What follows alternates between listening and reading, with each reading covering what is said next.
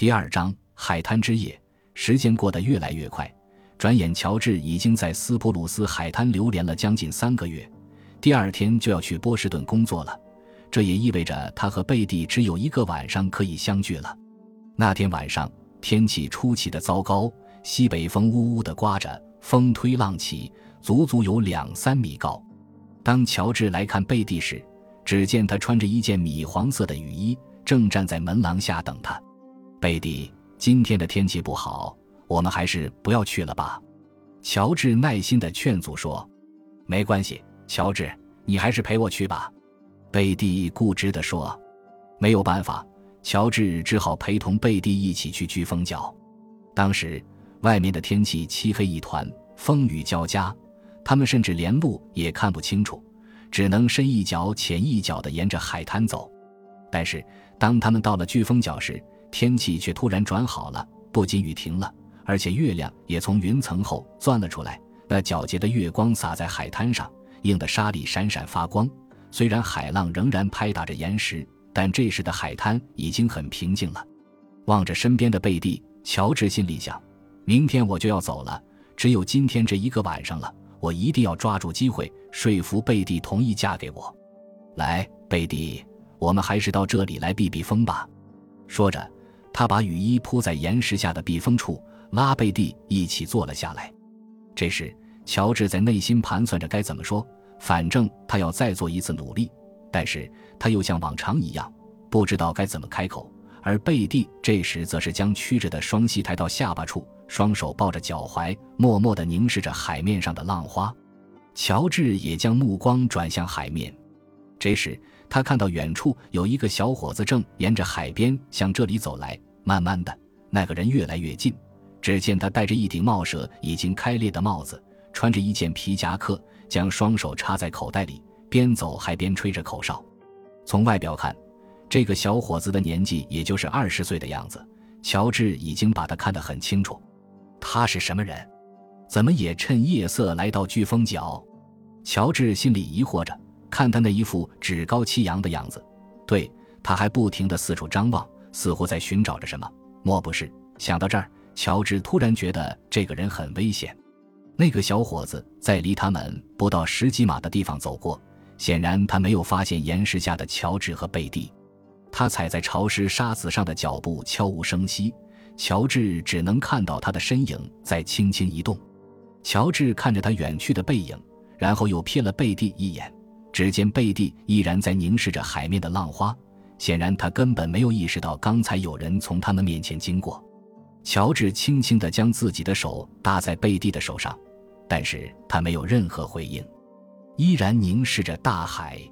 乔治又转过头去看走远的那个小伙子，他发现那个小伙子走着走着突然停了下来，然后站住了，一动也不动，足足有一两分钟的样子。突然，他又像兔子一样朝着一艘被拉到岸上的腐烂的破船跑去，看样子是想躲到那里。紧接着，乔治又发现海滩上出现了第二个人。这个人是从镇里走来的，个子不高，身材比较胖。看他走路摇摇晃晃，走几步就要停下来挺一下身体的样子，估计是喝醉了。乔治感到很奇怪，难道他是找那个小伙子的？他睁大眼睛，紧盯着岸上的那艘破船，想发现刚才的那个小伙子。然而他却看不见任何踪影，因为破船的后面是密密的灌木丛和一条小路，再往后面就是一排松树了。大概是那个小伙子认识这个矮胖的男人，故意不想让他看见，所以就从船后面顺着小路溜走了。乔治暗暗地想，那个矮胖的人仍然摇摇晃晃地向前走着，仿佛还传来他唱歌的声音。不过由于风声和海浪声太大，所以乔治听得不太清楚。那个人慢慢地走进那艘破船，突然，乔治又看到了先前的那个小伙子，不知他是从哪儿钻出来的。只见他跪在船头，就像一个捕食的动物那样蜷缩着身子。瞧，他手中还有金属在闪光，可能是刀，也可能是手枪。乔治一时还拿不准小伙子究竟要干什么。他本来想要大声叫喊，提醒一下那个矮胖男人，但他犹豫了一下，结果后面的事情就发生了。只见那个手中握有金属东西的小伙子跃身一跳，猛地扑向那个矮胖男人。那个男人也似乎听到身后有响动，于是摇摇晃晃地转了个身，向后退了几步，刚好跟小伙子打了个照面。只见他张开两臂，朝着小伙子扑了过去。突然，砰的一声，传来了一声枪响。矮胖男人先是直起身，然后又重重地栽倒在地，一动也不动了，看样子是死了。那个小伙子赶紧俯下身，开始翻他的口袋。看到这一场景，乔治惊呆了，他的手不禁紧紧地攥住了贝蒂的手腕。哎呦一声，贝蒂疼得叫了起来。他转过头，刚要说话，但此刻乔治意识到事情就该是这样。贝蒂不像他那么生性谨慎。刚才他正背对着那个场景，不知道究竟发生了什么事。如果他亲眼看到那个场景，一定会跑过去救助被打的人。于是，乔治双手死死地抱住他，并将自己的嘴巴紧紧压着他的嘴唇，防止他发出声音，把他按倒在沙滩上。乔治，你要干什么？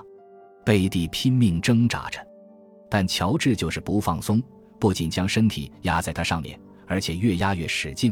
贝蒂急得用牙齿咬住他的嘴唇，他嘴里已经尝到血的咸味了。但不管贝蒂怎么挣扎，乔治就是不放手。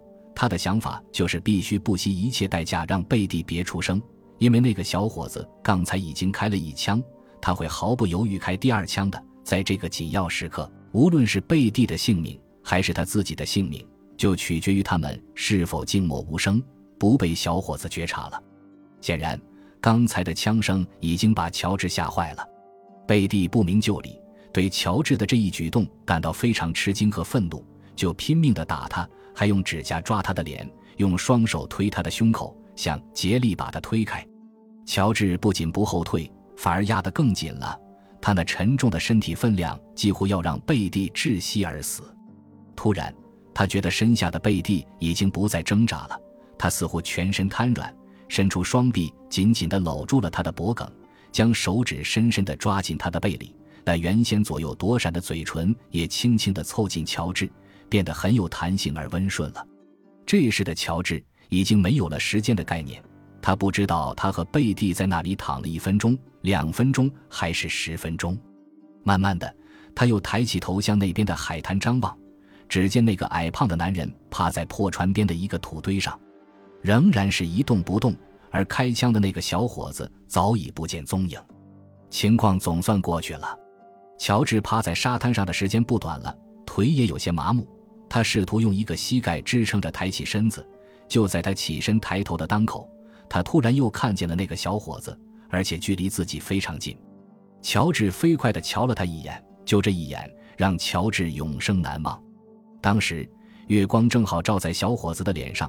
他看见这个人的脸又瘦又小，就像一个狐狸，满头乱发，颜色是红红的，眼睛发黄，没有耳垂，还有那把手枪仍然握在他的手中。贝蒂显然也注意到了这一情况。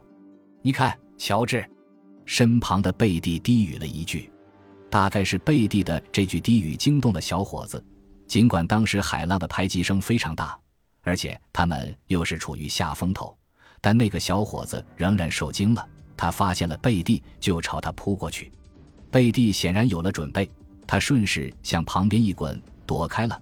小伙子又追上来，扭住贝蒂，在潮湿的沙滩上厮打起来。几个回合，贝蒂拼力挣脱出来，并使劲扇了他一个耳光。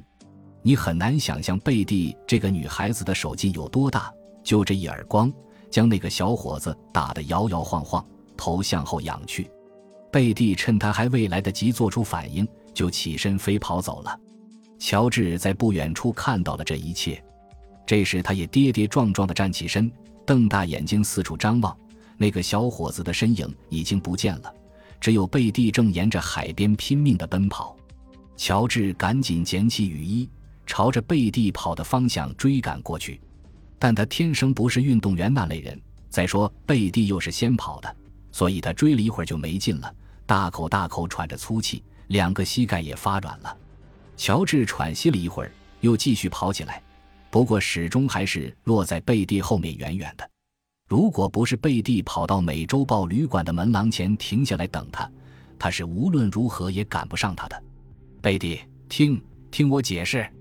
他气喘吁吁地说：“不必了。”他微微仰起头，语气傲慢地说：“贝蒂，你听我说，其实我并不想伤害你。”乔治试图说明情况，请他理解。